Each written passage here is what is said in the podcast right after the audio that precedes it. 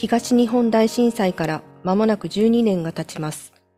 あの日から親を亡くした子供たちは悲しみと寂しさを抱えながら生きてきました。中日新聞では2021年3月、震災で親を失った子供たちが思いを綴った作文を俳優やミュージシャンの方に朗読していただき、公式 YouTube チャンネルで配信させていただきました。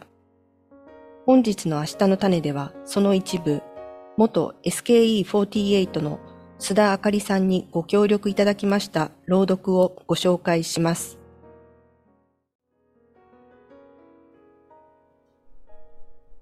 パパ、あのね、津波の時は、ママとママのお腹の中の私を守ってくれてありがとう。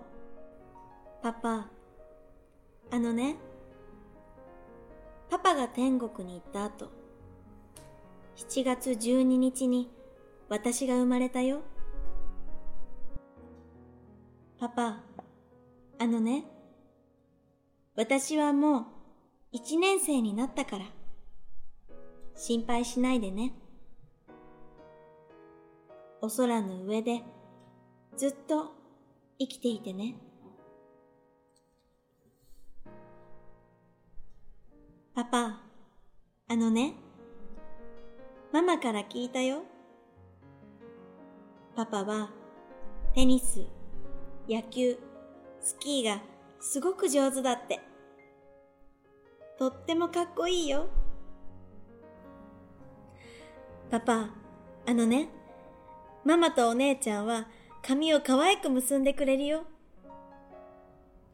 パパ、あのね、パッパは温泉に連れて行ってくれるよ。お料理も美味しいよ。ジッチは私が好きな2チャンネルを見せてくれるよ。優しいからね。ピーちゃんはいつも私の面倒を見てくれるよ。今度は私がピーちゃんの面倒を見るよ。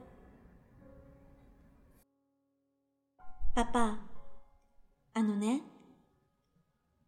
ママに時々叱られる時もあるけど、パパの写真の前に来て、ママに叱られたと話すと、パパの声が聞こえてきそうだよ。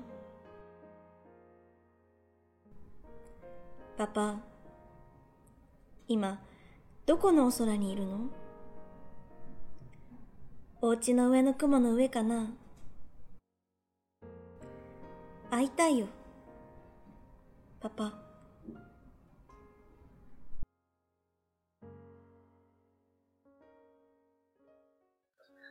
番組では皆様からのご意見やご感想をお待ちしております。